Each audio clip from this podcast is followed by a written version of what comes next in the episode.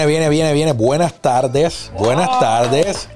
Buenas tardes, Puerto Rico y el mundo, porque estamos a través de YouTube, nuestro canal de Spark of Studios. Así que estamos gozando a mi mano derecha. Omar López, el Quickie. ¿Qué es la que hay, Gorillo? ¿Y qué? ¿Todo bien? Y a mi mano izquierda, el señor Jafet Santiago. En los controles, papi. Señor, nuestras plataformas sociales. Zumba, el. Quickie en todas. Instagram, Facebook, TikTok, eh, Twitter, Threads, etcétera. Jafo Santiago en todas las plataformas y Leroy Santiago, que ya tengo mi Instagram público por tu culpa. No por gusto. Papi, estoy pasando aquí una situación que se me acaba de mezclar una ¿Qué- ¿Qué te cosa. pasa, Jafet? ¿Qué está Bueno, viendo? nada, no pasa nada, Yo no estoy viendo nada, pero quiero saber qué es lo que está ocurriendo, Jafet. Cuéntanos. ¿Qué está saliendo mezclado en nuestros rostros? Pónchate ahí. Pónchate ahí. Dale, hombre, que es que tengo una situación técnica ahora con algo nuevo. Es que de verdad. El de cuando Jafet muestra el dedito, mira. Cuando que hace así o hace así, algo está pasando. Y más Algo no está es- bien, algo no está bien. Sí, lo bueno es que su actitud es positiva.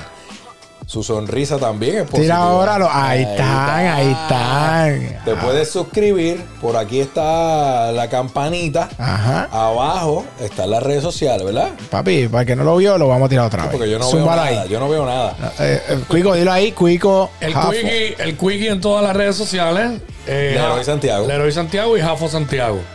Ya Y ya está. lo saben, vayan a Spark of TV allí, denle subscribe para que vean nuestro contenido. Siempre darle a la campanita para que le notifique cada vez que subimos contenido de el contenido de las tardes. Cada vez que subimos contenido nuevo. Sala que hay, estamos ready para meterle. ¿Y qué más? ¿Qué más? ¿Qué más hay que decir? Papi, oye, básicamente para que la gente sepa y tenga una idea, es que logramos descifrar con, con nuestro panel ahí, no los ramos. Y se pusieron los lower thirds en la producción técnica, pero fue hace dos minutos.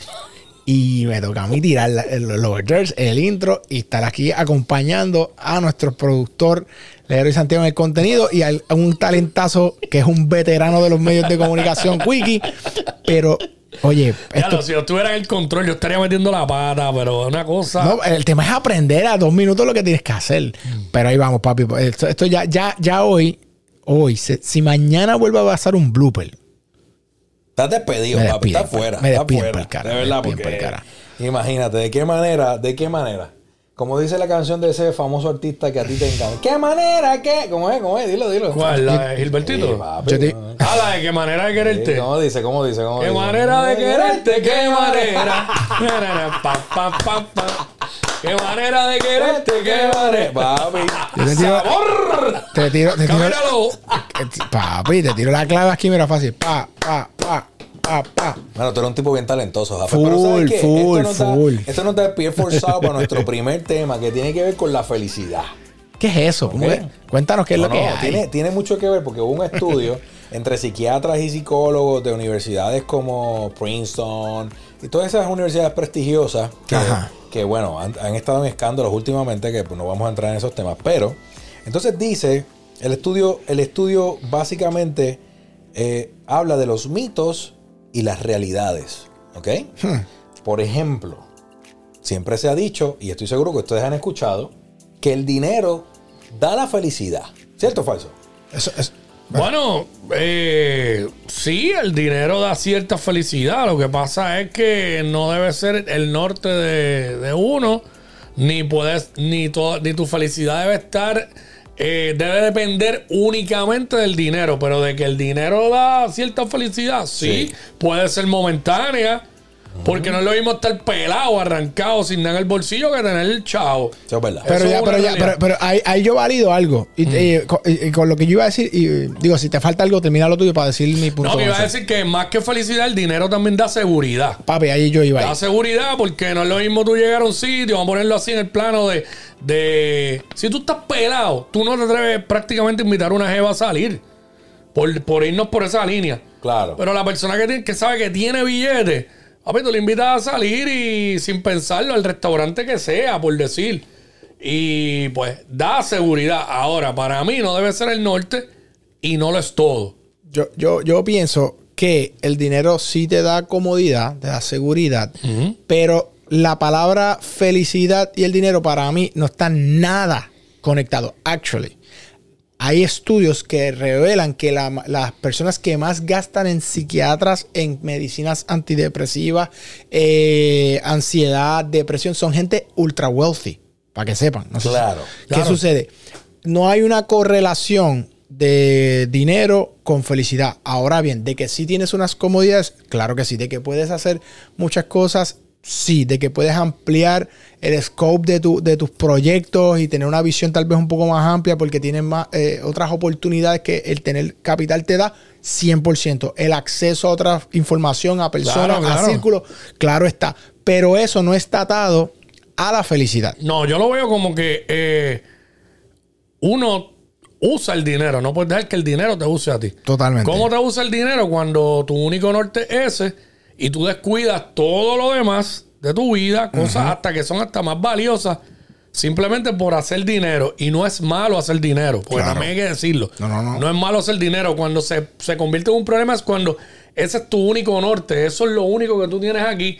Y tú abandonas tu familia, abandonas en el camino a Dios, abandonas cosas que son más simples que hasta te dan más fe- felicidad. Totalmente de Pero, acuerdo. pero sí, el, el dinero da ciertas alegrías momentáneas. Pues mira. claro, pero no es todo. ¿Qué dice el estudio, Lerón? En este renglón en particular, porque son varios, se dividió en varios, lo que hice fue un resumen. En el 2010, un estudio de, que, se, que se hizo en Princeton reveló que la felicidad suele, se- suele llegar y estabilizarse cuando el nivel de ingresos es de, ten- de 75 mil dólares o más. Esto fue en el 2010, ¿ok? Pero en el 2021 hicieron una nueva investigación que contrarrestó ese resultado. Entonces, ese del 2021 dice que un nivel más elevado de ingresos aumenta el grado de felicidad sin que se produzca estabilización. Ok. ¿Ok? ¿Cómo So, que no, está? no- no hay una estabilidad. No, no, el hecho de que obtengan más ingresos no, no, es, no, es, no equivale a una estabilidad meaning emocional. Claro que no. ¿Eh? Es, es Eso- eso- evidente. Eso salió en el 2021. Entonces, en el 2023 se concluye que el nivel de, fe- de felicidad sigue aumentando después de satisfacer las necesidades básicas. Papo, es que, es que es una realidad. Le- Mira, la gente, digo, perdóname, No, no, sigue. que, que yo, yo soy un fanático de, de- de los temas económicos. A mí me encanta eso. Yo, mano, hay- a veces yo digo que hay cosas que, que a mí me gustan, que yo no sé a quién más le gusta. Ciertas personas como que somos afines y, y el que le gusta hablar de música, habla de música. A mí me gustan los temas económicos y las finanzas. eh, como que soy un creativo, que, pero le gusta eso, los negocios. Claro. Y, y, o, eh, hace años yo vengo estudiando pues la comunidad judía, porque dentro de, por, la, por su población es desproporcional su wealth eh, cuando lo comparas con otras este, razas, ¿no? De, de- de- del mundo. Y cuando tú te vas a estudiar este, esta, esta- a, a- a los judíos, cómo piensan, y hablo a modo general, siempre hay sus excepciones, obviamente, en los malos de la vida, Claro, hay- claro. hay sus excepciones como en cualquier cosa. Ellos, parte de, su, de su, de cómo piensan, es que el medio es literalmente un medio para ayudar. El charity es fundamental en, en su filosofía de vida. E- e- Es algo de su cultura. Ellos se paran y tienen que ayudar. Y ellos dicen que mientras más dinero pueden tener, más dinero tienen para ayudar. Por eso las mayores donantes de, de- obras filantrópicas son, muchos de ellos son judíos o son wealthy eh, entrepreneurs que en la parte del charity es bien importante en su vida. Así que este, el dinero, como tú bien mencionaste, Quickie, no debe ser el fin, es simple y sencillamente el medio para hacer algo mayor que ayude al que lo necesita. Sí, sí, sí. Entonces- como dijo Nicky hace, hace un tiempo atrás, este, que tiene que ver con dinero, que él dijo, mira, este, yo me compro un Lambo y la fiebre por el Lambo me dura tres días. A todos ya, nos ya pasa. lo tuve, después que tuve el Lambo, eh, después me siento que voy en un Yaris normal, con- común y corriente. ¿Tú sabes con qué a mí me pasó y eso? Pasa, pasa. A mí me pasa con todo. Mira, a mí me pasó eso, yo te voy a ser bien honesto. Y una de las cosas, por, y no lo digo a mal, pero cuando yo quería, era producir, siempre somos productores, pero cuando estábamos empezando a producir, yo, re- man, y me acuerdo como ahora, el momento que me dijeron, mano, este, Yankee va para la justa. Yo dije, diablo, papi, está hablando- estamos hablando del 2008. Claro. O sea, es como decirte ahora mismo Bad Bunny. Sí, sí. Yo diablo, este Yankee, voy a producir a Yankee, sí, papi, encárgate de esa negociación, brégate todo eso. Y eso fue, me acuerdo, con, con Kurz y brega con toda la parte técnica. De ahí fue que nos hicimos panas de Papito, de Néstor, un montón de gente que, que hoy día somos panas. Fue desde ese, desde ese punto. Entonces yo estaba bien chamaquito, ¿verdad? Obviamente, estamos hablando hace muchos años atrás. Yo, yo en mi mente decía, va, pues, pf, Yankee, el año pasado tuve a calle 13. Eh, Mano, ¿sabes qué me pasó? No, no te miento. Hicimos Yankee. El, el éxito fue, mano, y una adrenalina. Y a los dos días, papi, te estoy hablando, a los dos días yo dije, ¿y qué? ¿Ya pasó? Sí, sí. Me siento igual.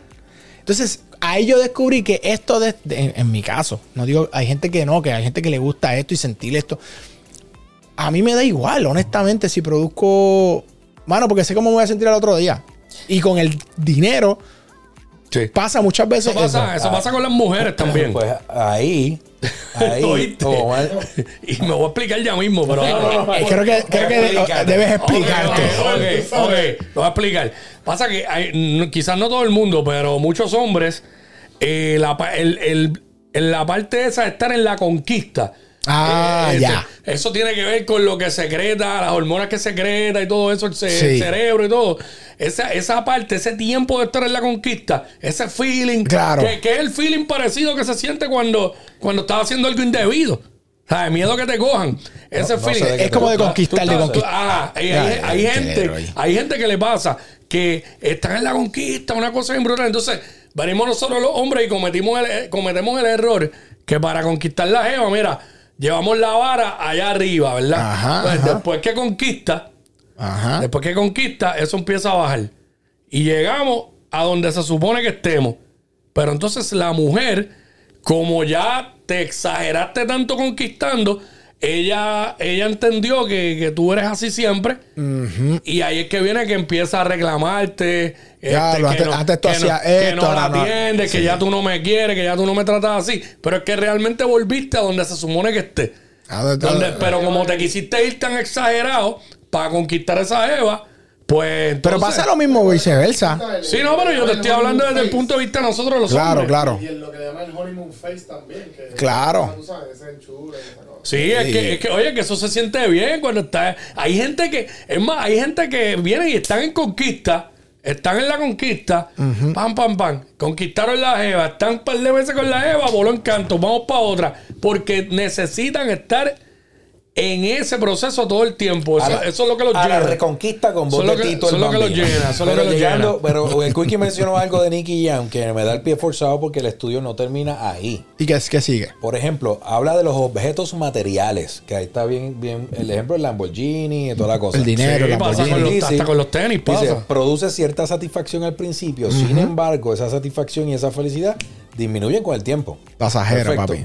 Pero también este a mí me, me, me, me puso a pensar, dice, la felicidad es genética. Yo nunca me había preguntado esa mierda. ¿Tú te habías La preguntado eso? felicidad, si la- eh, si la felicidad es si la, que si la genética. felici- felicidad es genética. O sea, que tú- Bueno, o si, tú eres, si tú eres hijo de unos padres es una pregunta, aborrecidos, es una pregunta que esto, esto fue parte del estudio. ¿Tú crees genética. O sea, que hay gente que. Tiene que ver, tiene que ver, yo creo, con los genes. Hay gente que Eh. felices por naturaleza, que hasta Sí. los peores momentos Están felices. están felices. Yo no sé, ¿verdad? Yo no sé si lo heredaron.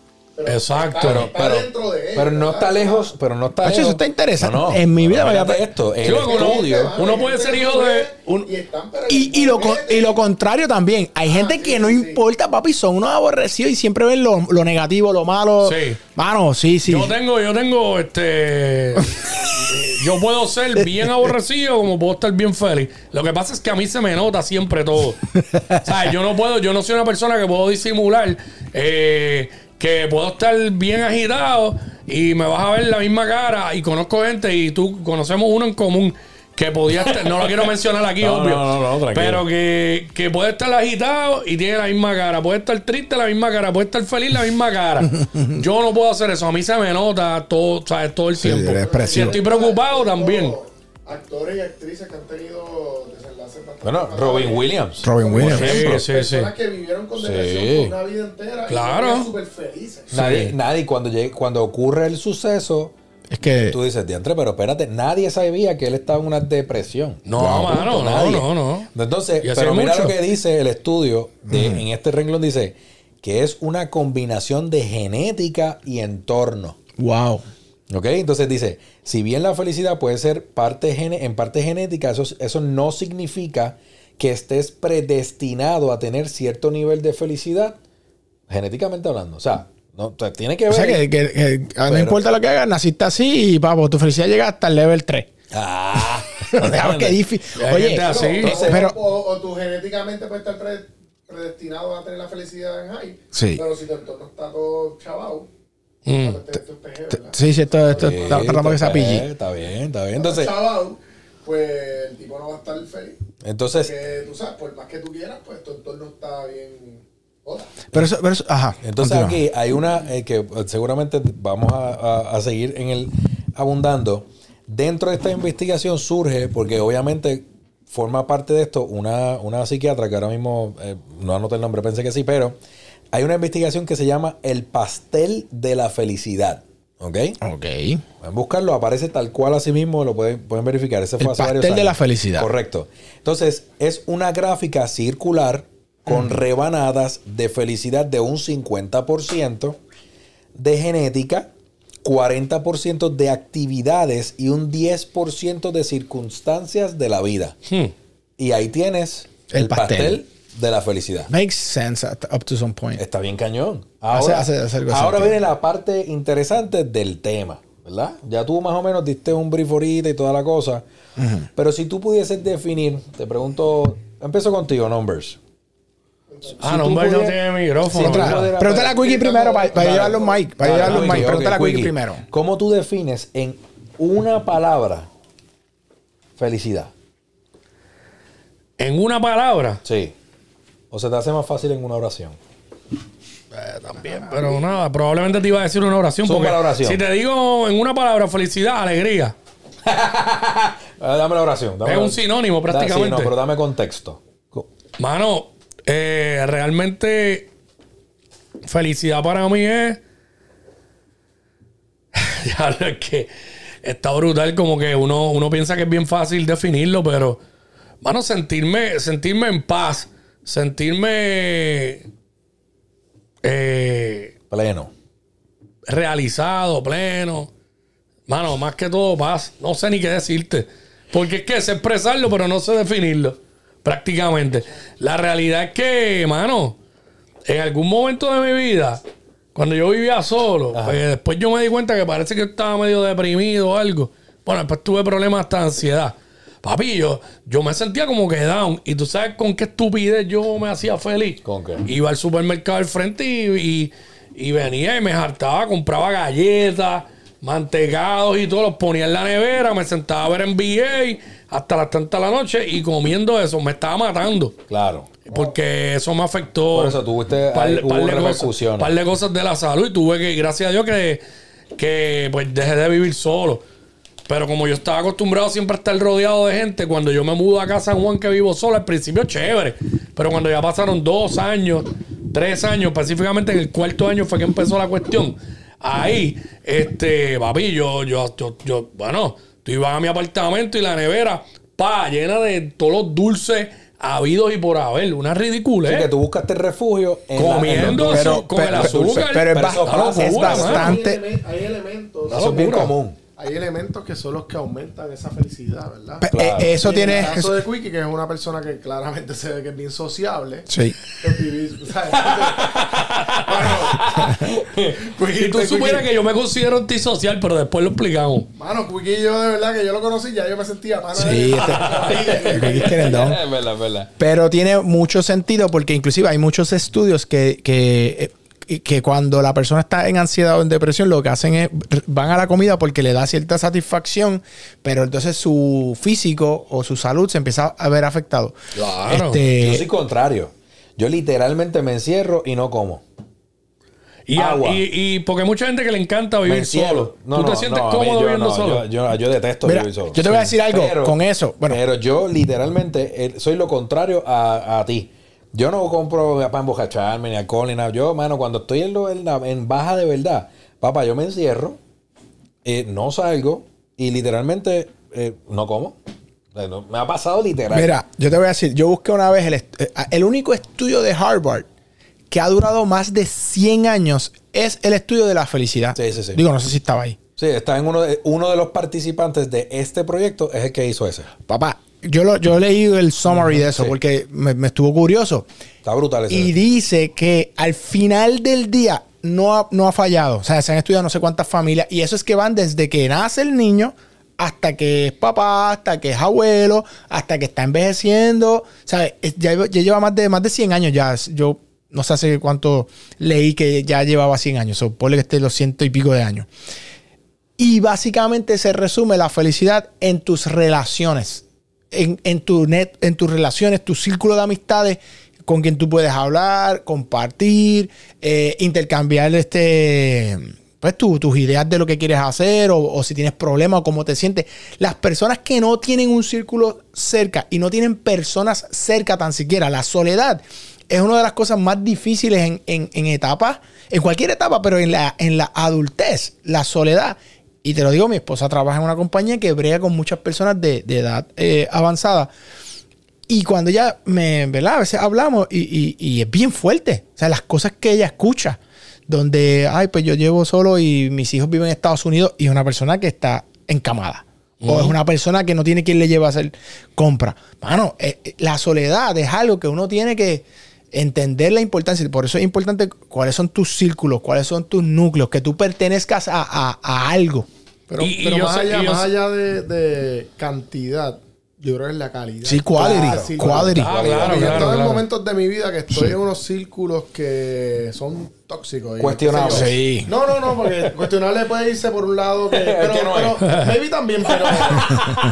pero más como que el ambiente laboral. Sí, Sí, sí. Estás sí. en grupo y de momento hay un ambiente que es tóxico porque ya hay un grupo de Sí, gente que sí. tiene, ¿verdad? Ese hate por Sí, el sí, sí. trabajo. Sí, no. Y es algo que es como que tú, tú llegas como que pompeado de que, ah, hoy voy a... Vamos a meterle. Y, llega, y llegas y, y, ah, mira, este me mandó este email. y, ¿verdad? Sí.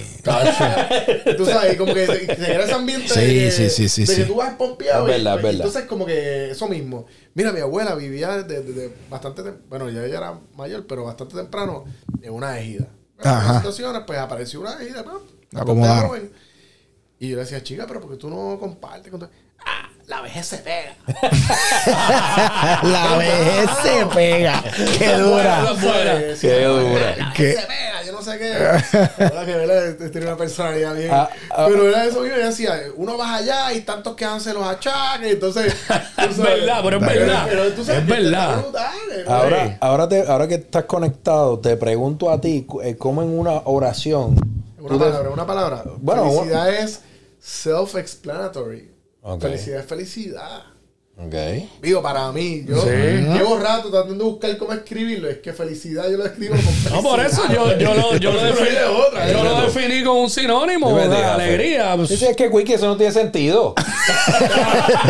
Pero, pero es que él lo acaba de, él lo acaba de decir. El problema eres tú. Él lo acaba, El problema él lo eres acaba tú. de decir que no, que no encuentra cómo definirlo. Que felicidad es felicidad. ¿Cómo tú lo defines, Jafet? No, en una mano, oración. honestamente, es que, es que cada persona le da una definición. Sí, eso pues, es lo primero. Eso, ya lo Yo creo sabemos. que eso es lo que quería llevarle hoy. Por eso te pregunté a ti.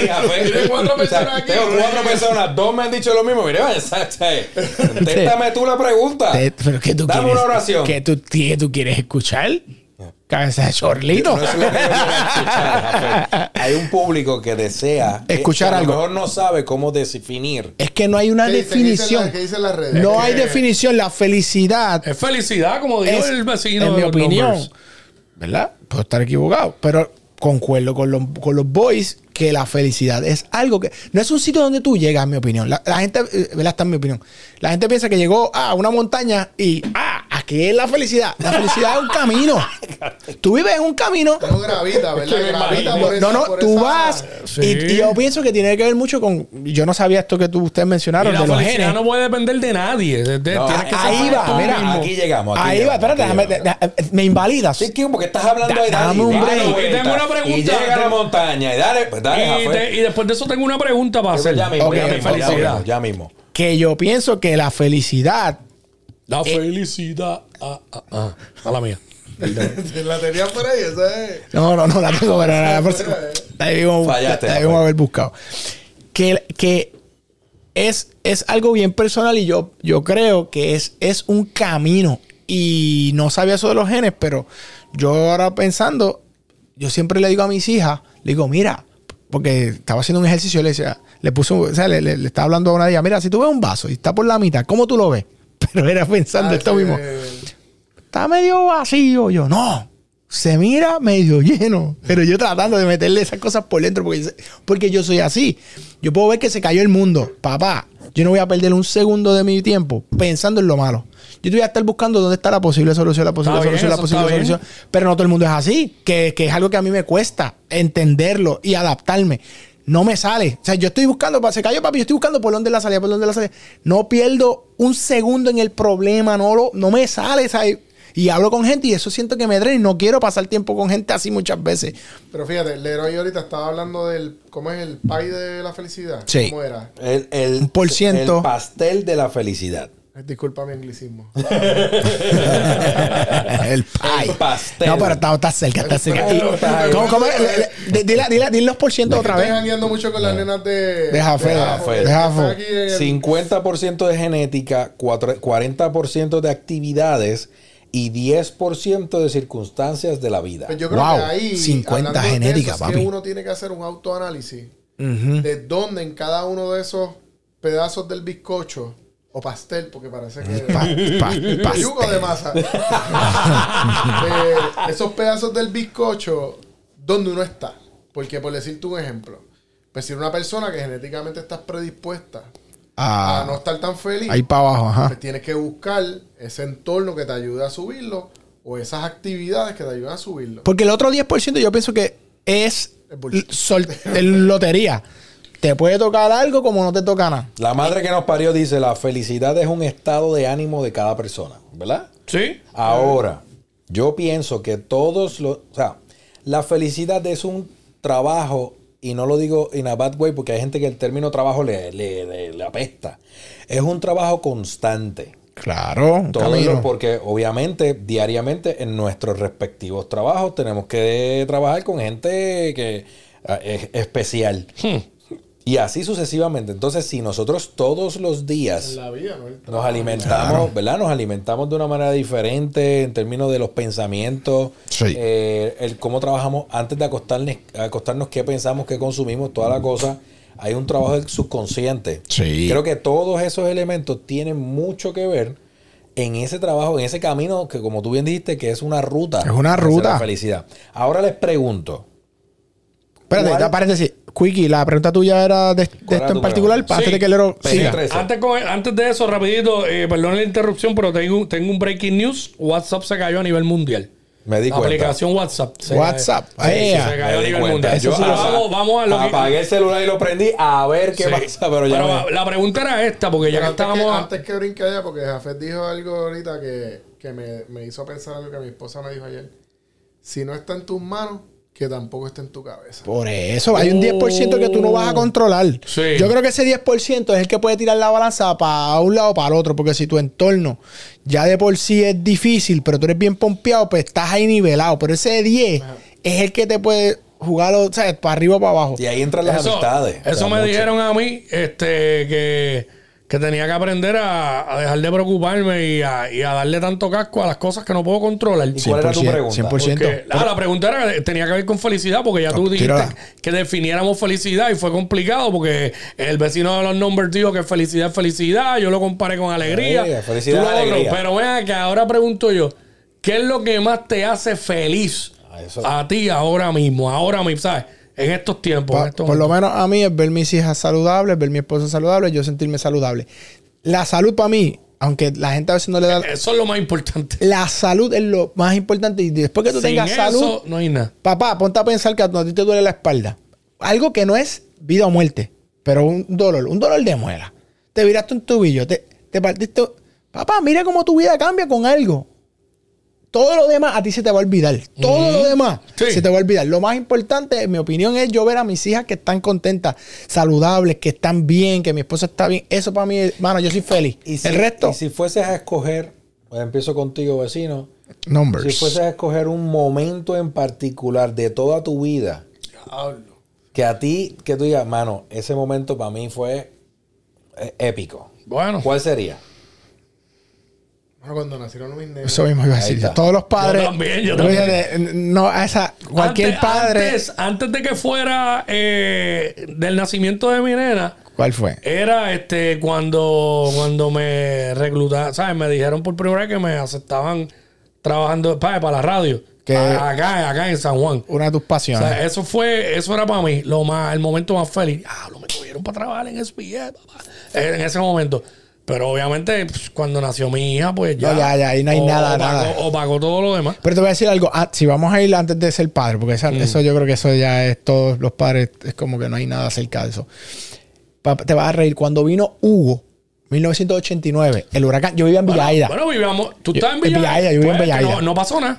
Pa- digo, pasó en área metro, en, en West Pero Side no pasó allá nada. hacía sol y todo. Papá, de los mejores recuerdos de mi vida fue que mis tíos se fueron para la casa y toda la familia estaba quedándose en la casa de nosotros. Ya. Papá, y yo, si me preguntan a mí, que yo me. Papi, yo estaba bien contento, era porque yo veía a mi tío allí, todo el mundo tirado, los primos. Mano, yo estaba bien feliz y, y fue uno de los mejores momentos de mi vida, mano, cuando estaba toda la familia quedándose Yo, juntos. ahora que dijiste Villa Aida, eso, eh, y digo, yo no he contestado la pregunta que hice, no me toca. Pero, mala mía, ya que, este, aparte de mi, que tú dijiste que era ver tus hijas con salud y Sí, tu papi, esposa y todo. Mano, a mí lo que más felicidad me da todos los días es llegar a mi casa y ver a mi hija. Tacho, eso- Digo, mi esposa también, pero ver a mi hija y, y que me abrace. Tacho, eso. Y el otro es cuando voy a Villa Aida, a casa de mis papás. Ah, claro, los viejos. Porque yo constantemente batallo con el asunto de que no puedo ir constantemente, Sí, ¿sabes? Para allá. fuerte. Y entonces, pues, porque no es lo mismo. Cualquier pana aquí dice, ah, salí de trabajar, puedo ir a casa de mami ahí, A me, comer. me como algo y, Y sigo con pa' ellos y casa. sigo. Yo no puedo hacer eso. Exacto, ni ni ustedes yo. tampoco. Yo. yo, yo, tengo que aceptar. Ok, en- voy a responder la pregunta. eh, La, la pregunta Mala mía, que brinqué la No, hueca pero ahí, buena, buena, buena. Perfecto. Yo, yo tengo tres sobrinas, mi, mi querido hermano tiene tres hijas. Pues yo, eh, el nacimiento de las tres, obviamente, eh, tiene una connotación, ¿verdad? Cada una eh, tiene algo especial y generó felicidad eh, especial cada uno. Porque hay una, hist- ¿sabes? tienen como que historias cada una. Especialmente, personalidades especialmente, especialmente Sí, la última que papi fue la semana de María. Eh, papá, eso, es- eso está ahí. Ya. Pero papá, la primera llamada, la primera sobrina salía cuando... La mayor. Papá, la mayor. Cuando Jafé, yo estoy sentado en casa de los viejos, en Joyuda. Ah, veo televisión. 2011. Escucho a mami que baja con... Ah, me- tu, tu nena nació más o menos igual que mi sobrina. Exactamente. Sí, en 2011. 2011 también. Entonces, pues papo, Jafo me llama llorando y yo, papi, a esa hora, yo, tú, cuando tú recibes una llamada tarde en la noche de alguien Sí, llorando, uno- tú no piensas- "Ah, no- complicado". piensas- Algo pasó, algo Se te va el mundo, tú dices, ya, yo ahí, papi, ¿qué te yo, y Jafé llorando, "Ah, papi, y yo, yo, ¿qué te pasa? Como que, ¿qué te pasa? A esta hora, bro, vas a ser tío. Y yo como que, entonces yo, ey, papá, yo me acuerdo que yo me senté en, la- yo me senté en el de esto y yo, diablo, Es el ¿y tío. qué, qué se supone que yo haga? ¿Sabes? Como que, "Ey, ¿qué se supone que yo haga? Obviamente en ese momento no sabíamos que iba a ser nena, right away, si mal no estoy. No, no, Nos enteramos después. obvio. Este, pero, pero yo decía, y eso fue otro challenge, porque papá, pues nosotros somos tres varones. Y de momento llega la nena a la casa. Entonces, entonces tú, con tres nenas. No, papi, yo no sabía. Eso está Yo- brutal. eso sí a mí me pasó. Cuando a mí me dijeron que era nena, papo, literal. yo- y ¿Por qué? No sé. Pero yo cuando, me- cuando me, me dijeron, vas a ser papá, yo en mi mente, mano, como me crié, que éramos todos varones, yo, hacho, pues, vamos a jugar baloncesto, vamos a jugar pelota. Pero eh, si, eh, quería, no querías un varón. No, no, no, yo, Yo sí. Yo, yo, no, yo no estaba, yo, yo creo que en el fondo yo quería nena, porque yo, todos éramos machos. Mm. Y yo, gacho, yo quiero tener una nena, pa- pa- pero, pero no estaba preparado. Entonces yo, y no le decían a mi esposa, mi esposa, ay, que, y yo lo que sea, pero en mi mente estaba el, el- como que, como yo me crié, un nene, baloncesto, y de esto, y de momento me dicen nena, y dice, "Mm". yo le dije a mi esposa, baby, como yo, que yo hago con la, como yo brego con las nenas normal, o sea, que yo hago, porque yo no sé. O sea, yo sé, vamos a ir para la cancha, que se treparme en palo cuando era chamaquito y pues a llegar con golpes por. Pero como yo brego con las nenas, y ella, caminar solo a la escuela. Sí, papi, el Ah, garete. diablo, sí. pero, pero de momento fue un shock para mí, como que ahora, ahora eres de una nena. Y es como que. Yo, yo, yo quería varón, pero tan pronto supe que iba a ser nena, a mí se me olvidó eso. Y este también yo tuve la ventaja que mi esposa no era primeriza. Ya, ya, ya, Ya ya. había pasado por Ya, eso, ya, ¿sabes? ya. O sea, que ya te ayudó. Que, claro, Ya. ¿sabes? Eh, Había un montón de cosas también que la sabía por ella. Se hizo más fácil. Pero este. Tacho, uno. Bueno, te lo digo aquí, tú amas tus tres sobrinas No, no, no, y eso es una no, cosa, te- ¿verdad? Que eso no se te quita. Pero papi, si tú llegas a tener una nena, No, no, no, ya. papi, yo te quiero ver. No, no, Yo no, te no, no, quiero no, no, no, ver. no. Ya, ya, ya. Van a- va a hacer contigo lo que le da la gana. Papi. es que mi sobrina. Solo mírame. Por eso, son tus sobrinas. Imagínate una. Oye, porque Vamos. cuando nació mi sobrina, yo estaba. Imagínate, mi sobrina nació el mes de que yo me mudé para acá. Yacho. Yo me mudé para acá en octubre. Este, empecé a trabajar en SBS en octubre del 2011. Y, y mi sobrina nació en noviembre del 2011. Yacho. Entonces, me acuerdo que nació, creo que fue un miércoles o un jueves. Y pues viernes, papi, yo arranqué para allá. Yo, no, nació viernes mismo. Y te fuiste yo para allá. salí de SBS a las 3 de la tarde y arranqué directo. Llegué a Perea. Pam, ahí, a verla allí. Papi, pero es que cuando Ahí. nació Lía.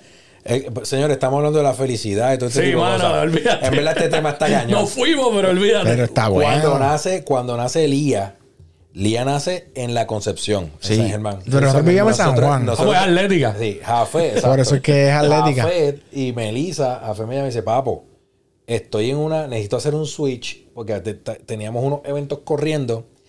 Mela llega al hospital, Jafé me dice, papo, necesito que me sustituya. Pero espérate, tú, Juan". tú vivías en San No, Juan. yo- sí, lo que pasa es que- sí, San sí. Lo que pasa es que Ah, nuestro ginecólogo es como papi, como si fuera un tío de nosotros. Sí, Pues. Entonces, eh, Melissa, papi, primeriza, dijo, no, No, me atiende es Otto.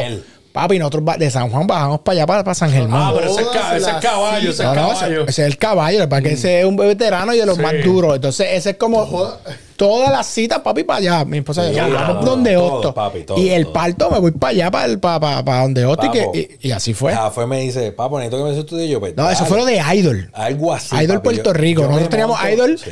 el primer season. y yo tenía todo eso para salir. Y yo le dije, papo, te encargas de, la- de- de Papi, todo. Yo me, voy. monto en la guagua. Tú de parto y en la televisión lo que estaba era Yo soy Giovanni. No, no, no. Cristian, Entonces ya, era, era sí. algo. Ah, Cristian. Pero en ese momento era algo bastante rápido.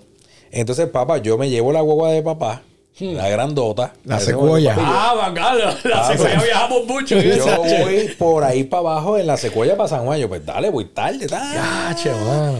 Jafo me llama cuando estoy llegando, si mal no estoy, era, estaba llegando casi al peaje de Cagua. ¿Yo? Sí, papi, ¿Tú? tú, me llamas y dices, papi, no tienes que ir. Yo te- Y yo, Y ya tú venías por Cagua. papi, venía por Cagua. Naciendo mi primera sobrina. Ay, papo, Papi, tranquilo que yo voy a virar el papo. Yo viré. Y yo iba en la guagua mi viejo, que viejo, hermana mía. le De verdad, y- como y- pandereta. Llegué a San Germán, papo, y yo, ya, ya, cuando yo llego ya nace. Pero yo, no, yo- seguramente tú no te acuerdas de esto, papá. Cuando ya nace, una de las enfermeras era, era esposa de un gran amigo de mi escuela de high school. Papo, y yo estoy escribiéndole, ta, ta, ta, ta, ta, fulana, eh, estoy llegando a San Germán, yo necesito ver a mi sobrina. ¿Cómo se llama? Fulana de tal. Ok, sí, pero es que ya pasó a la, eh, a la incubadora, Sí, ya a whatever. Mano, eso está bien complicado, pero dime dónde está. Yo estoy estacionándome ahora mismo, yo quiero verla. Como que, papi, llegué, jefe, papá. Ella me dice, ella me estaba esperando, me dijo, vente, que te voy a llevar para que la puedas ver. Ella me llevó. Charo, no sé dónde está metida hoy día, pero papo me llevó. pap, y yo le saqué como 300 fotos en la incubadora. Que no se puede. No. Cuando salgo, cuando salgo, Jafo me dice, yo, papi, mira lo que logré. Fíjate, pero en qué momento te... Papi. Conexiones, Yo papi. logré entrar y ver el nacimiento de mi sobrina. eso está brutal. de Pero verdad. sí, ahí se resume. Básicamente, pero si tuviera a ver, ninguno de nosotros aquí dijo algo eh, Material. monet- material, Nada material. monetario. Nada, papi. Es algo. Goes be, it goes beyond. Sí, sí, es verdad. Ponme es la verdad. música Esas la son las cosas. Pero sigue, sigue. Esas son las cosas que de la vida que pues, dan felicidad en la realidad. Y hay mucha gente que se ha olvidado de esto. En verdad, a mí me gusta Bastante. escuchar, me gusta, y esto es, bien, esto es bien real. Yo no sé si a ustedes les pasa, pero como lo dijimos ayer, andamos viviendo en un mundo literalmente sumamente superficial. Que la Sí. gente abraza todo lo superficial Sí. y toda la cosa. Pero hay algo que a mí me encanta. Cuando estamos los boys o lo que sea, a mí me gusta tener estos temas y preguntar este tipo de cosas.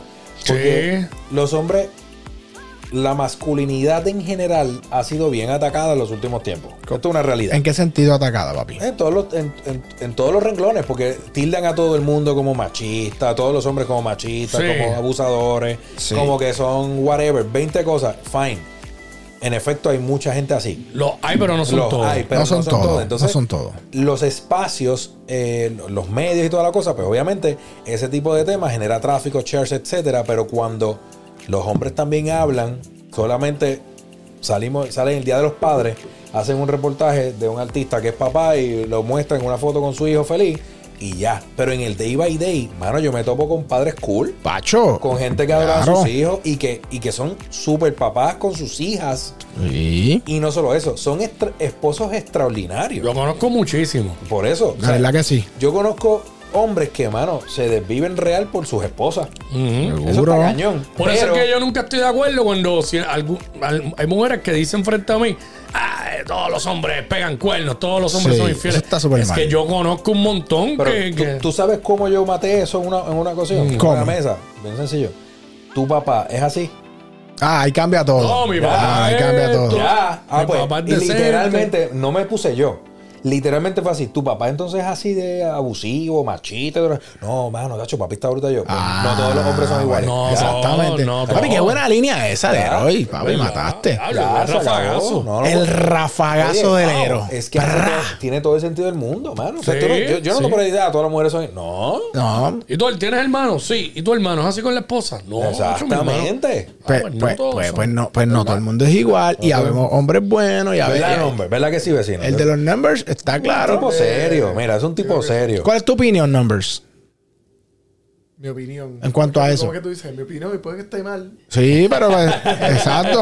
Puede que esté mal. Pero es mi opinión. Es mi opinión. Exacto. Y es la correcta. Sí, Eso es Quickie. eh, Quickie habla así. Es tu opinión, pues puede que esté mal, pero es la correcta. Ese es Quickie. Quickie es así. Y Leroy. Bueno, es la buena. Puede que esté mal, pero es la Uy, correcta. ya mismo vamos, ya mismo vamos a entrar ahí. Ah, ya viene aquel con el BCN. ¿Cuál- cuál es tu opinión? eh, Es, como que estamos hablando de la felicidad, todo varía de persona a persona, de su entorno. Sí. De verdad, pues tampoco podemos juzgar a los que sí o los que no.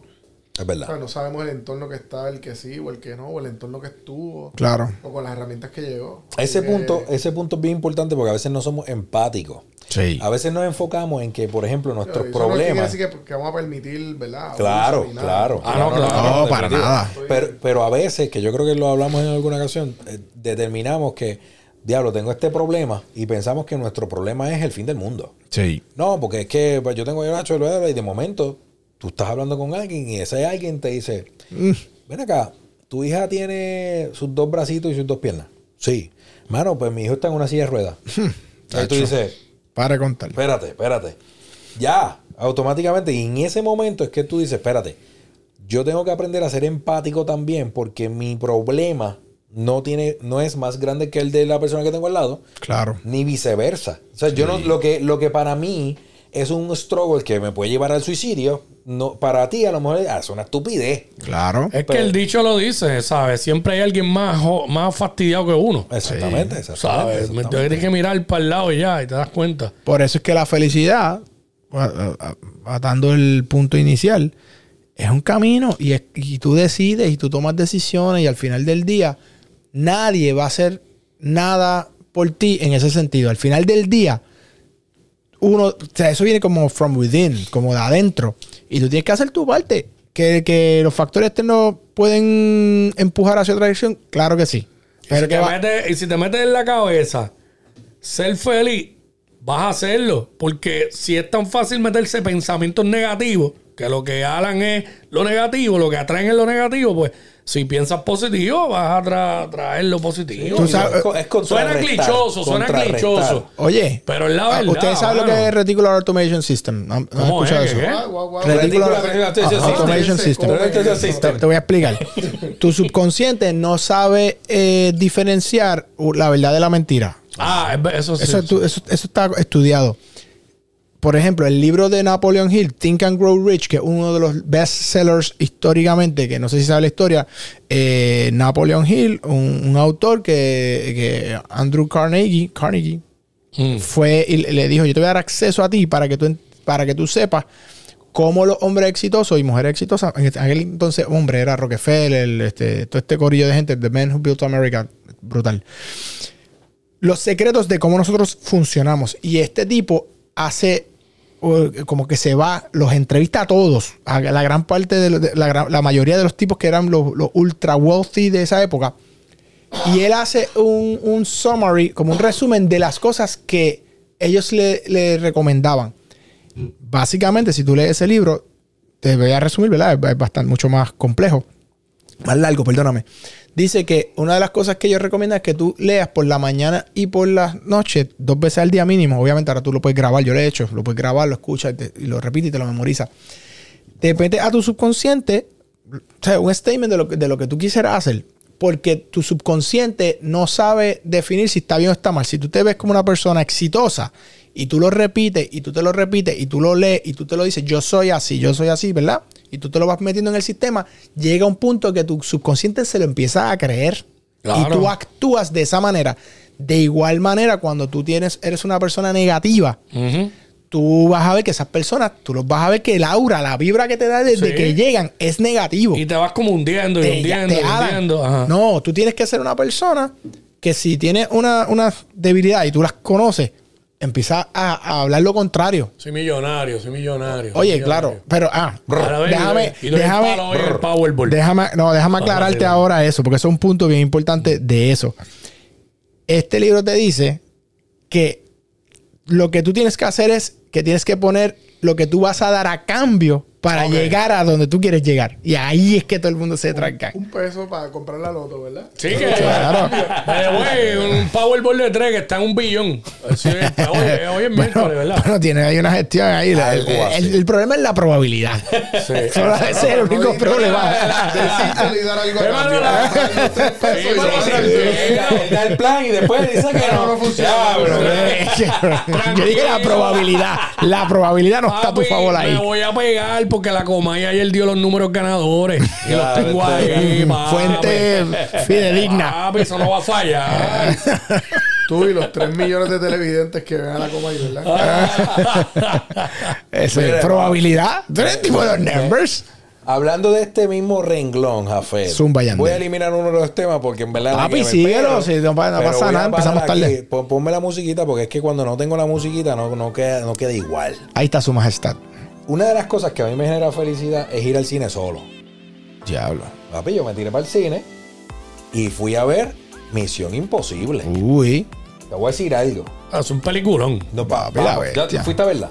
No la he visto, No pero he visto los trailers y sé que. Mira, bro, imagínate. yo la he visto toda. Bueno, he visto las anteriores. No, no, pero y esto es cosa. esta, esta se divide en dos, se va a dividir, o sea, en dos partes. La- lo que está ahora mismo es la primera parte. Papá, la actuación de Esaí, el boricua. Ah, Esaí Morales. Esaí Duro. Morales, te digo algo. Si tú, Caballo. sa- si tú sacas a Esaí Morales, Estaba por ahí hace De la- poco. Está haciendo medio. si sacas a Esaí de la, de la ecuación, la película cambia por completo. A ese nivel el- de importante es el papel, la, Qué duro. la actuación del- de ese tipo está Boricua. cañona. Un gallito. No, no, no, no. Es- esa actuación está cañona. Yo me pongo, me puse a indagar y toda la cosa. Yo no sabía. Esaí Morales, eh, Esaí Morales salió en Misión Imposible en el 1996. La primera. Esa fue la primera. Esa fue la primera que Esaí- salió. La Morales- primera. Esaí Morales salió en la bamba. Exactamente. papi, ¿tú te Exactamente. acuerdas? El grito de Ratchet. ¿Te acuerdas? Exactamente. La heroína se va a acordar de la No, bamba. para nada. Para nada. Yo me sé la canción. Bamba, bamba, ni, ni, ni, ni, ni, bamba, bamba. Pero el bailecito, explica el bailecito. El, el bailecito es nativo. nativo. Richie Valens, papi. Richie Valens. Cuando, cuando, Exacto. cuando no había Netflix, que había que ver lo que estaba en la televisión. O ir al, al video shop de tu pueblo, de tu barrio, y alquilaban la Yo película. la veía, pues la ponían todo el tiempo. No me recuerdo. Ah. Cofresí Videoclub. Todo el tiempo Rojo, así era que se llamaba. Sí, papi. Un peliculón también. No, Tremenda. bamba, la bamba. Ah, no, sí, sí. La Bamba es tremenda película, pero o, o sea, solamente quería darle a saber que uno estaba súper llena la sala, o me impresionó como que ver ese move era y, y- y el cine que fui tenía varias salas. Lo único que me arrepentí es que fui a una sala que yo ni sé.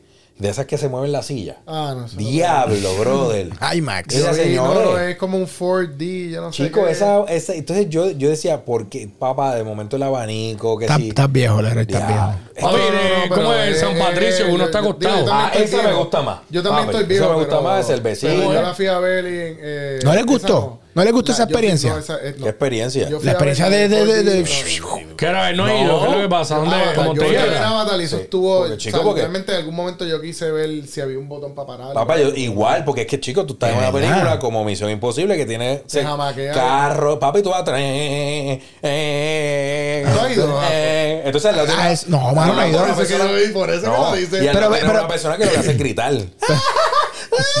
Estoy ahí. Sí, señora, vine solo. Cállese. complicado. Cállese. Yo fui con el nene mío y. La pasaron mal. ¿Pero en dónde te fue? ¿En plaza? Yo fui a. Ah, Montelledra. al, de Montelledra. Ah, pues el IMAX ese. ¿A dónde tú fuiste? Plaza Carolina. Ah, Plaza Lo Carolina. que pasa es que son varias salas y una de ellas me da con comprar, papi, porque lo compré apurado. Va, tengo calor, me voy. Pa, compré, no vi lo que era. Llegué allí, está chévere, con mi postcón, lo compré de antemano, está cañón. Papá, de momento, li- empezando la bendita película. Lo primero fue el, el, el, el agua esa que yo siento que es de, de, de mano. Que, Reciclar, reciclar. No, papi, yo decía, se me dañó el cuti Se la que aquí. el car wash. No, papi, se me dañó el cuti aquí. Ah, pues tira agua y todo, como como sí. Universal. Sí, ese es el flow. sí, no, no, ti- tienes que ir por lo No, menos. Pero no, no, pero- no, no, ok, hay que la- Y salí con dolor de espalda, para colmo. No me podía sentar derecho. o sea que no les gustó esta experiencia. A mí no me gustó. ¿Al nene tuyo le gustó? ¿Al nene tuyo? Seguro, chacho, es un vacilón. Ok, pues está bien. Al más, nene- yo creo que- pero más le gustó, yo creo que la mamá gritando, como que sáquenme de aquí". No, pero esto es bueno saberlo porque uno está, estamos en unos proyectos y estamos hablando de este. ¿Estará esto? Vamos a ver. No, pero ya veo que su feedback. Yo creo, yo creo que tiene, tiene un público que yo que, soy que ese no soy ese público. que no eres tú. 35 plus. Así la, la fila estaba llena. De hecho, yo fui hasta Carolina porque queríamos verla en esa sala porque, tú sabes, era Avatar y había que verlo en esa experiencia, pero conmigo no cuentan. pico. No, no, no. Fíjate, a mí las salas del distrito me gustan. Y son a veces. está no he ido. chula. Bueno, no, no tiene lo que tú dices. No, Digo, en la que yo fui, que yo vi ahí.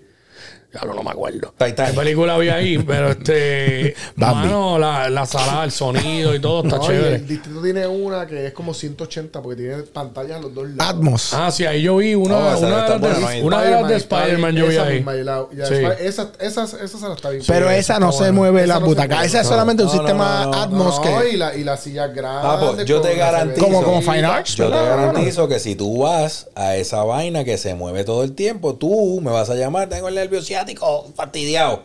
Es horrible. Mira, El acá. asiático, el europeo. Papo, mira, yo me sentaba derecho y en un minuto, va, pal- y yo. Tacho, me van en San Patricio, que uno está Me acostado. voy a y ver, si coges el postcón, by the way. Se te vira. se te. Maldita- No, señores, tienen que parar. Tienen que parar. yo me, me hubiera gustado ir contigo al cine, la verdad que sí. Mira, pero, ok, Misión Imposible, cool. Pero la otra que está haciendo mucho ruido es Sound of Freedom. Sí. Ya, No la he ido a ver, no, pero otra- todo el mundo que también, eh, que está brutal. Mi mamá la vio y dijo que salió como que con el pecho apretado. Oh, no, pero es que, oye, me dicen ah- que fuerte, ahora creo fuerte. que Mark Wahlberg empezó a apoyar. Están regalando los boletos eh, a nivel mundial en muchas, muchas Bueno, entidades. Vamos a ir para allá a ver esa. Vamos, vamos. Yo quiero ir a verla. Esa era la que iba a estar 10 días en el cine, pero ya. no. Papo, no, no, No, ya, la ya. quiero ver, Es que rompió récord. Y by the way, Mel Gibson viene ahora. Mel Gibson viene ahora eh, con una película que está teniendo mucho revuelo porque trata del específicamente de los de como que de los abusos de en Hollywood.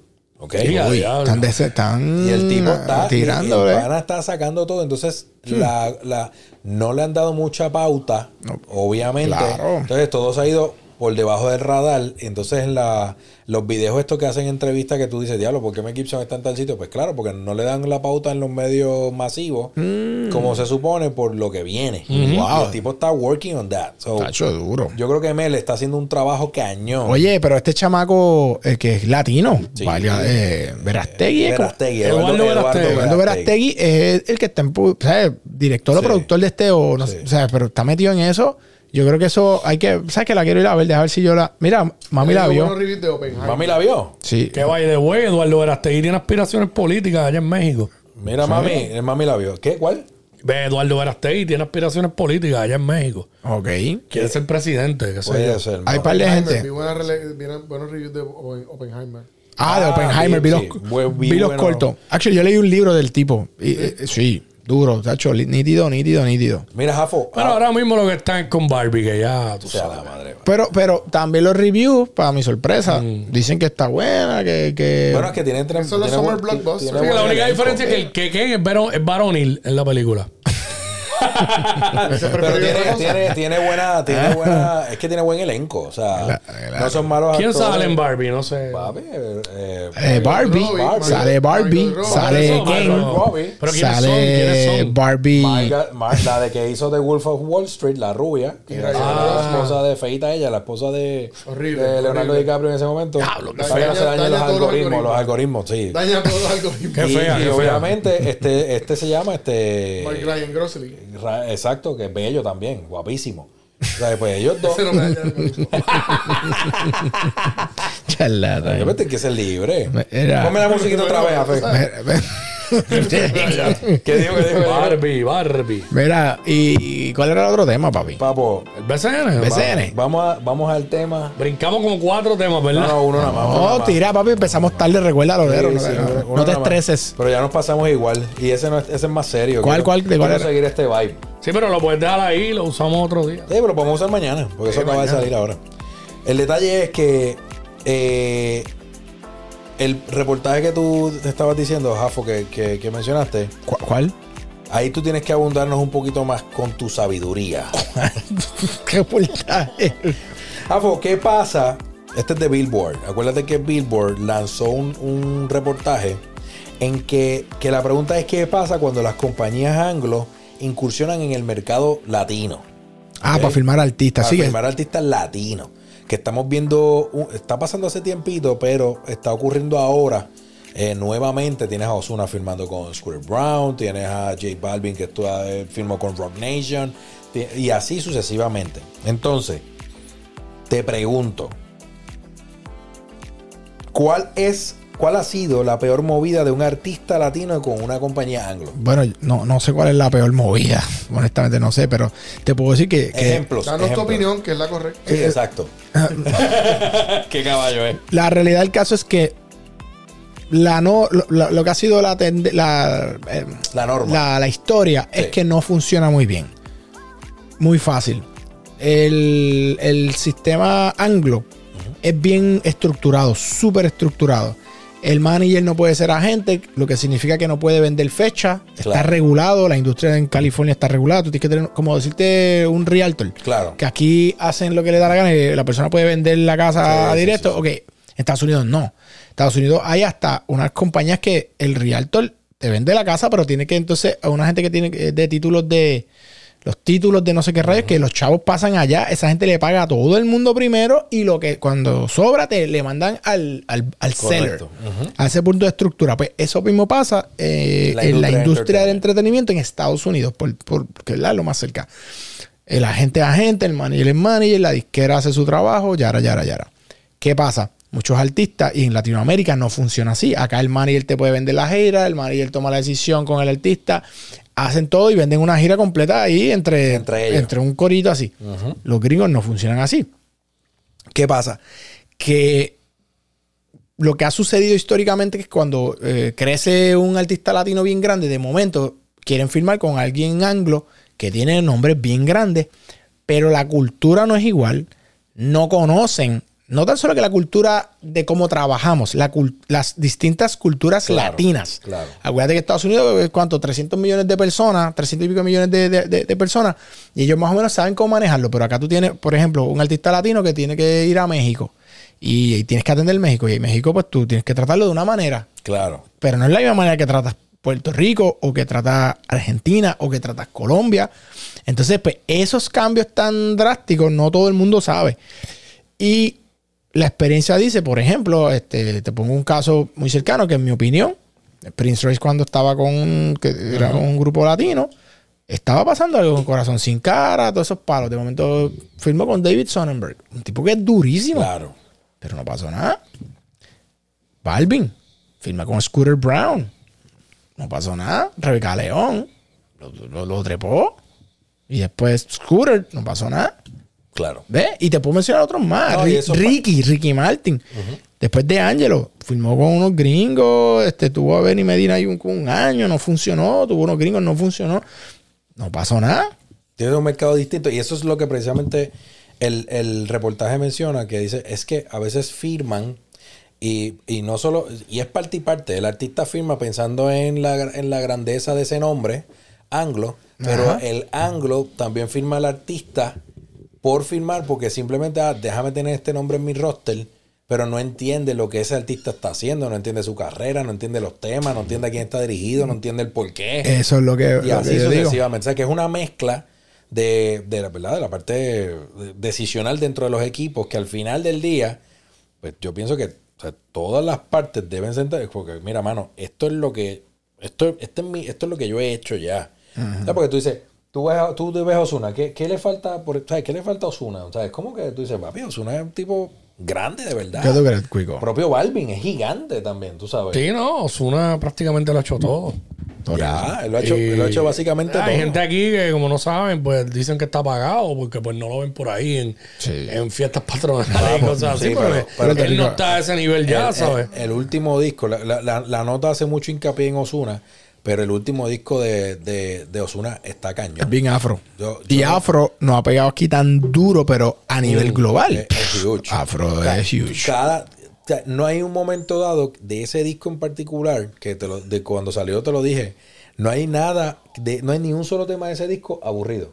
Todos los temas de ese disco están cañones, todos. Totalmente de acuerdo. Literalmente todos. En esa, en esa entrevista, creo que Gustavo López está por ahí, habló. Sí. Eso fue, no sé si fue en el, en, en el LAMC El AMC. de Thomas sí. Cookman, que es mi pana también, que actually estuvo en el negocio del entretenimiento, el productor, que era el manager de Fabulosos Cadillac, de Cerati. Eh, y Goss, eh, trabajé un par de años con Goss, que fue el presidente de Machete, eh, de Disa, de Fonovisa. Eh, Tú lo has tenido en el negocio del entretenimiento. Ghost también estuvo en el negocio del entretenimiento y en mi pana, tú sabes, hace muchos años y también él es el que tiene ahora mismo Saban Music Group, que es el que filmó lo de Don Omar. Está sacando lo de Don Omar y otros artistas más.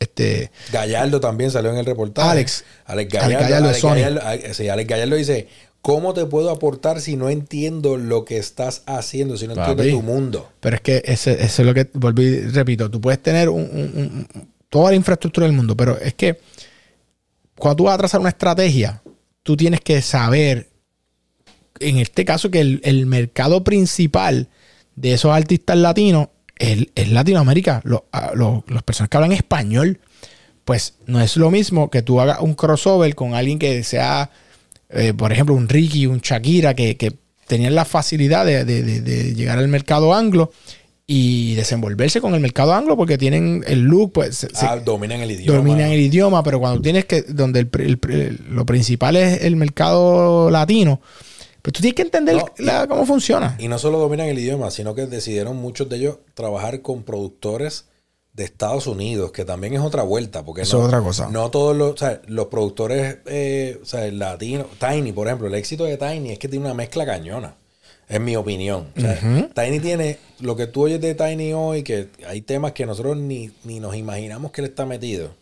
Y el tipo ha trabajado en unos temas que tú dices, mano, o sea, este tipo tiene, obviamente lleva desde los 16, 15 años metiéndole acá, que arrancó el urbano, y, pero el tipo siguió. Claro. Y, de- y obviamente pues se mezcló con el corillo de afuera.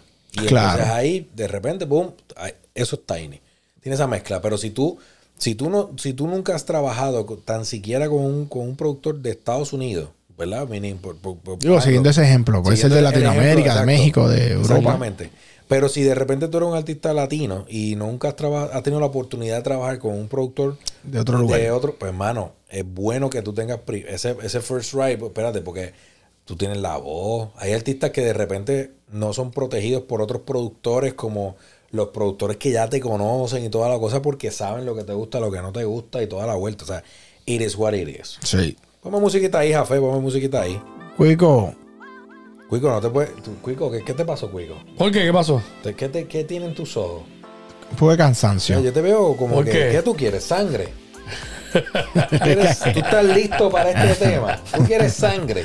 Ah, este- este- Dale, zumba, sin ¿Quieres miedo. sangre? Yo so- no, yo Zumba, que lo ¿verdad que digas. en No, no, este no, tema dale, me, me no, estaba no. escuchando. qué? Yo, yo quiero que lo digas tú. ¿Qué cosa, papi? Pero cuál Yo es. quiero que lo digas tú ¿Qué, qué, qué? mirando a la cámara. Pero que diga qué. que diga que. ¿Cuál, ah, qué- qué, qué pasó en el pronóstico de ese primer juego de la final? ¿Qué pasó ahí? Pero tú dijiste que ganaba Carolina anoche. sí, señor. Ok, pues la pegaste. Adicional a eso, ¿qué más yo di? Y lo vuelvo a decir. bueno, pero eso todavía no ha pasado. No, tú no, dijiste que, que- que el que gana el primer juego gana, Gana la serie. fe- gana la pero eso no ha pasado todavía. Pero va a pasar. Y no lo digo yo. Miguel, para que tenga una idea, Miguel Toro. Ajá. Miguel Toro dice: Coach. Si Ángel, si Ángel no regresa con los vaqueros a jugar, no revalida. O sea que. o sea que Miguel tú- validó mi opinión. y tú estás validando lo que están diciendo un montón de gente de Bayamón que no ganaron porque Angelito no estaba. No, no, no, no. Ah, no, no. Esto- copiado, yo te voy a decir por qué, yo te voy a decir por qué perdieron ese primer juego. Yo, estaba- yo tuve la oportunidad de ir. Ajá.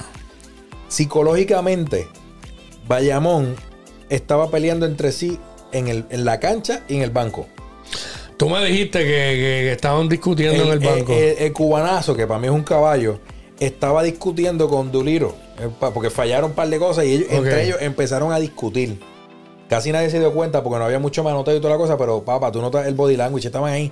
pa, pa, y pero entonces- eso, eso pasa más normal de lo que muchas veces la Claro, gente cree. pero en ese momento, cuando, por ejemplo, eh, pasó particularmente en un pase que le hizo Duliro al pana. Papi votó. y la mandó al banco, ¿verdad? Y exactamente. Sí, yo vi eso. Entonces ahí ellos empezaron, yo, diablo. Y entonces ahí, el que, y después el coach, y después otra vez para atrás. Y era una cosa que, y esto fue desde el saque. Ese juego Carolina lo ganó desde, desde que Desde que, empezó. desde que suena Desde ese pito. Yo Claro, creo que. Bayamón tuvo, ¿verdad? Hizo sus avances y, y en un momento dado se fueron al frente por, por la mínimo. Después de ah, ahí, más tercero nunca. o cuarto por ahí. Ah, pero yo creo que eh, Carolina los cogió de sorpresa. Ellos no se lo esperaban. Ellos venían de un descanso luego de la serie de San Germán. Carolina está caliente. Y la intensidad de Carolina eh, es a otro nivel. Eh, lo han demostrado.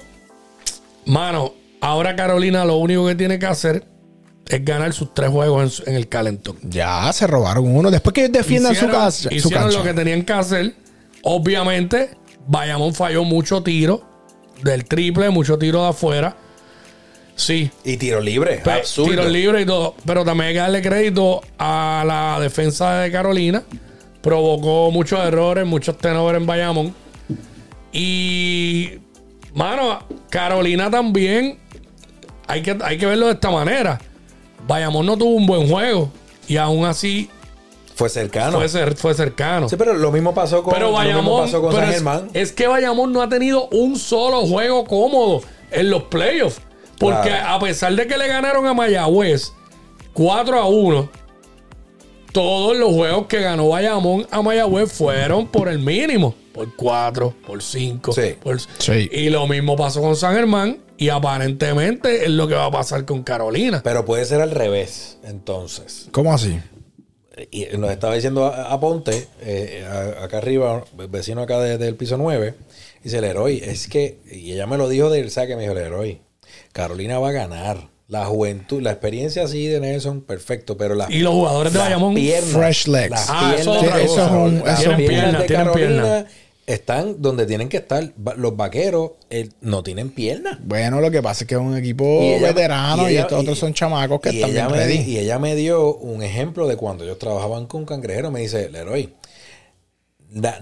cada vez que nosotros tenemos que esperar por el contrincante, como le pasó a los vaqueros con este, este, esta final, que se fueron en descanso, yo decía, pues, hermano, van a ir al descansado, papi, esto va a ser fuego a la lata. El primero, Sí, sí, sí. El segundo, pues, no, papá, ya me dice, no, Leroy, se fueron de, se van de, se van a, se jaltan, pichan en gimnasio, Hmm. esto, lo otro, llegan entonces y ese primer juego en lo que caen en tiempo otra vez. No hay, no hay manera. Dice, no hay, ellos jamás. El problema es que se toparon tú perder en tu cancha. No, eso, eso le va a costar. Eso es un problema. Se Yo- notaba en el body language, se notaba las caras de los jugadores, ¿sabes? Y frente a LeBron. Se, se veía preocupación. Y frente a LeBron Que by the James. way, La LeBron gente diciendo que James. LeBron lo saló. Y ahí, no, no, ahora que, ahora que decimos eso, ese juego en particular, vamos a hablar un poco de estadística. Ese, ese primer juego, además de que LeBron James estuvo en la cancha, que tuvo eso allí, la gente eh, fue, ¿sabes? La gente se emocionó y toda la cosa. Mano, el LeBron James, hello. Oye, papi, es número uno. ahora. Ese día, y esto me gustó un montón, ese día el juego dominó los ratings, eh, ¿verdad? En, en- en- en televisión y toda la cosa. Pero lo más interesante de esos ratings es que las mujeres fueron el tope, 18 a 49 años. Las mujeres están enfiebradas con el BCN. Es que, es que no es por nada, pero el BCN está como levantando pasiones. Sí, Yo todavía, eso sí, Hay un hype. Hay un hype, pero, pero el- este hype es distinto a como era en los 90. Claro. Las canchas de los 90, digan lo que digan. Búsquense los videos, búsquense la final del 94, del 95, del 96. Finales de Ponce y Bayamón. Ponce, Bayamón, San y Germán. Miren, la verdad del caso es que las canchas hoy por hoy no están así. No, no, no. No. No, han están llegado así. todavía a No han llegado a ese nivel. Algunas, pero no. Sa- San Germán, porque San Germán siempre es lo mismo, eso siempre Y está es soldado. Y pequeña, es Una chiquita. cancha pequeña. Pero Bayamón. Pero Ponce cuando está. Yo, San Germán, eh, Bayamón estaba empaquetado anoche. Sí, pero papo, Sí, pero no estaba, habían sillas vacías con velocidad. Ah, de verdad. Sí, la parte de Sí, arriba. Sí, sí, habían sillas vacías. O sea, no, lo que Jafe está diciendo, Papo, es es una. Yo me di cuenta hoy viendo una final de, de un juego del 96 entre Leones y Vaqueros. yo se lo dije, Legelero, es que antes era así. Ahora hay otra. El baloncesto de Puerto Rico, el BCN necesita más exposición en televisión. Tú dijiste algo ahorita. Eh, para mí, la final, ahora mismo, eso no es para estarlo dando en punto 2. Eso era para el. Eso es para estar en Telemundo, punto. Anoche Raymond y sus amigos no iba. Iba, iba al juego de el primer punto. juego del BCN de la liga más dura del Caribe, donde estaba LeBron James en el juego, Bayamón y Eso Carolina. es verdad. Claro, Eso es un papi, buen eso- punto. ¿Por qué razón? Porque los jugadores necesitas exponerlos en televisión también, porque hay personas que ven televisión que no tienen, que no están pendientes a las redes ni nada. verdad, es verdad. ¿Sabes? Los expones en televisión. La gente va a querer ir a verlos a las canchas. Ahí es que se van a empezar a ser fanáticos de ellos. Porque los va- eso era lo que pasaba antes. ¿Dónde tú veías el baloncesto? Yo me puse a pensar en qué era lo que me hacía a mí ir a la cancha. A lo- ¿sabes? ¿Por qué yo quería ir a la cancha, por ejemplo, al Arkelio? ¿Qué tú querías? Porque yo veía los juegos en televisión y quería estar allí en vivo y ver los jugadores en vivo. Yo pensé en eso. Yo me remonté a cuando yo estaba chamaquito. ¿Por qué era que yo quería ir a los juegos en la cancha? Porque yo veía los juegos en televisión, vuelvo y lo digo. Y yo decía, no, pues espérate, yo quiero ir un día allí, a la cancha, a verlo allí, para ver los jugadores de cerca. Uno se hacía fanático de los jugadores. Está bien, ahora está en las redes y tú los puedes ver en las redes, pero necesitas una exposición grande en, en, lo- en televisión. La gente va a ir más a las canchas, contrario a lo que dicen, de que no va, sí, siempre va a estar incómodo de decir, "Ah, yo lo veo por televisión. Pero vas a crear esa, esa euforia también. Yo Entonces ahora está en las redes, como que. Eh, eh, La gente más adulta que yo pienso que obviamente no, Claro. tal vez no está en YouTube, aunque yo veo, obviamente tú ves la gente Y lo que dejan por YouTube también. Paréntesis. También rompimos, o sea, tuvieron 320 mil views en YouTube. Ese juego. en serio? vivo. Ah, En vivo. le hago una pregunta. pero- Anoche. 320 mil. Mira para allá. Anoche. ¿Era más importante Raymond y sus amigos que el juego del primer juego de la final del BCN? No.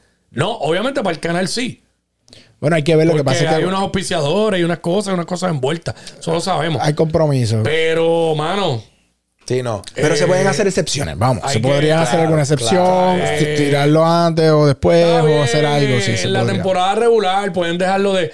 Me gustó que este año han añadido, ahora han añadido en los playoffs, creo que fue, que domingos de BCN en Telemundo. Sí. Pues antes era sábado nada más, pues está bien, sábado y domingo, chévere. Vamos, vamos bien. Y pues la serie regular, pues pueden dar uno que otro y los otros en punto dos, no hay problema. Pero papi, cuando son playoffs y cuando es la final. Sí, eso es Que importante. ahorita me dijeron por ahí que están hablando, no sé qué verdad sea, para el año que viene la final para el Choli. Yo, no- yo Este- no estoy de acuerdo. El problema de eso es que ahora está bien porque es Carolina y Bayamón. No, yo no estoy de acuerdo. Pero imagínate que sea no. San Germán. No, no, no. No, no, no, no. Sí, sí, sí, No, sí, yo no estoy sí. de acuerdo porque. Esa fanaticada se pierde. Yo no creo que eso va a pasar. no, yo no, yo estoy totalmente en desacuerdo de esa movida porque tú tienes municipios como San Germán, precisamente, eh, el mismo Mayagüez, Claro. eh, municipios que, que literalmente esto se convierte en algo, es lo único que tienen. Si hay que dejarlo en las canchas. Tú le vas a chave. quitar a ese público, entonces tú le vas a quitar a ese público eso que, que es lo único que tienen para que para venir al Choliseo, que se hace todo ahí. Sí, porque. No, yo creo que eh, eso No, debe ahora- pasar. Estamos hablando de mucha también, gente. de- eh, Todo el mundo está hablando ahora porque los dos equipos que hay son del área metro. Inclusive, si no hubiera ganado Calori- Carolina, perdón, era Guaynabo y Bayamón. Y lo sí, porque son, son de aquí, del área metro. Sí, pero- como estamos hablando, ¿sabes? Cuando viene un, un Arecibo, Papi. un Ponce, un San Germán, un Mayagüez. No, ¿y qué pasó? Hay venios, escúchenme, para eso se Sabe. construyeron unos venios en esos, en esos Eso sí, municipios. San Germán Tiene- se merece otro arquelio. eh, San- San San Germán. Yo en San Germán saco el parque acuático ese para el cara.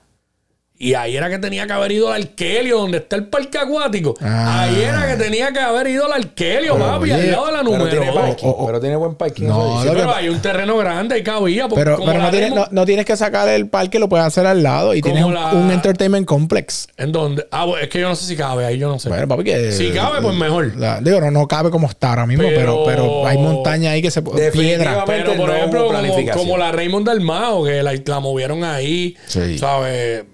Es verdad que yo no sé qué es lo que pasa en Quebradillas, que con el equipo estaba número uno en su sesión y, y, y, y ese, y eso estaba vacía la cancha.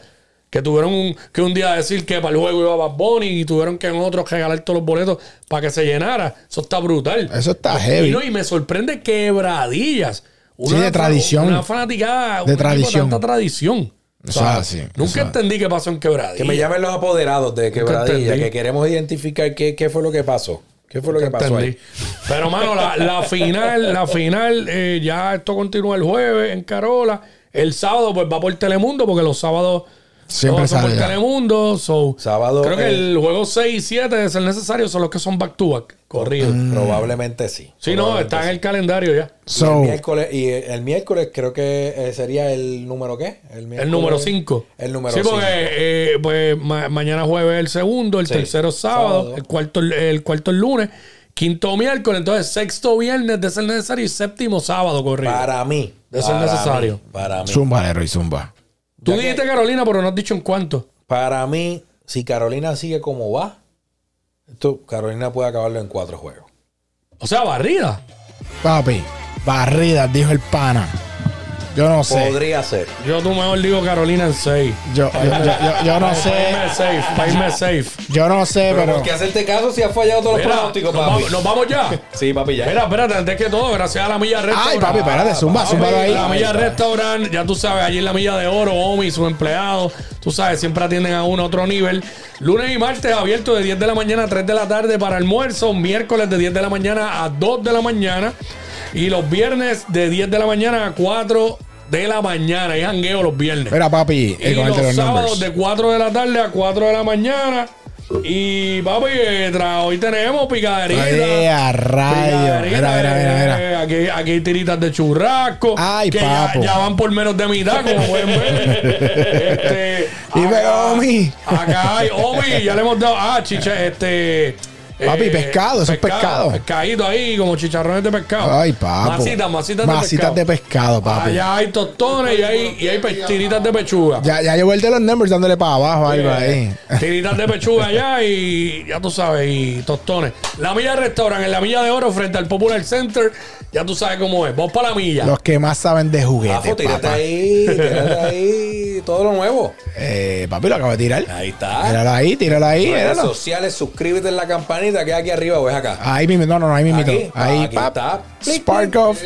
Muévete ahí, papi, estamos ahí. Estamos ahí. En las redes sociales, Jafé Santiago, el Quickie, el señor Omar López y este es servidor. De Leroy Santiago. Santiago. Nos vemos pronto. Bueno, Carolina en cuatro, ya está. está- estará loco este pana. Yo te digo que es que a veces yo digo Te que. veré. Yadiel, ¿qué tienes que decirle, Yadiel? Eh.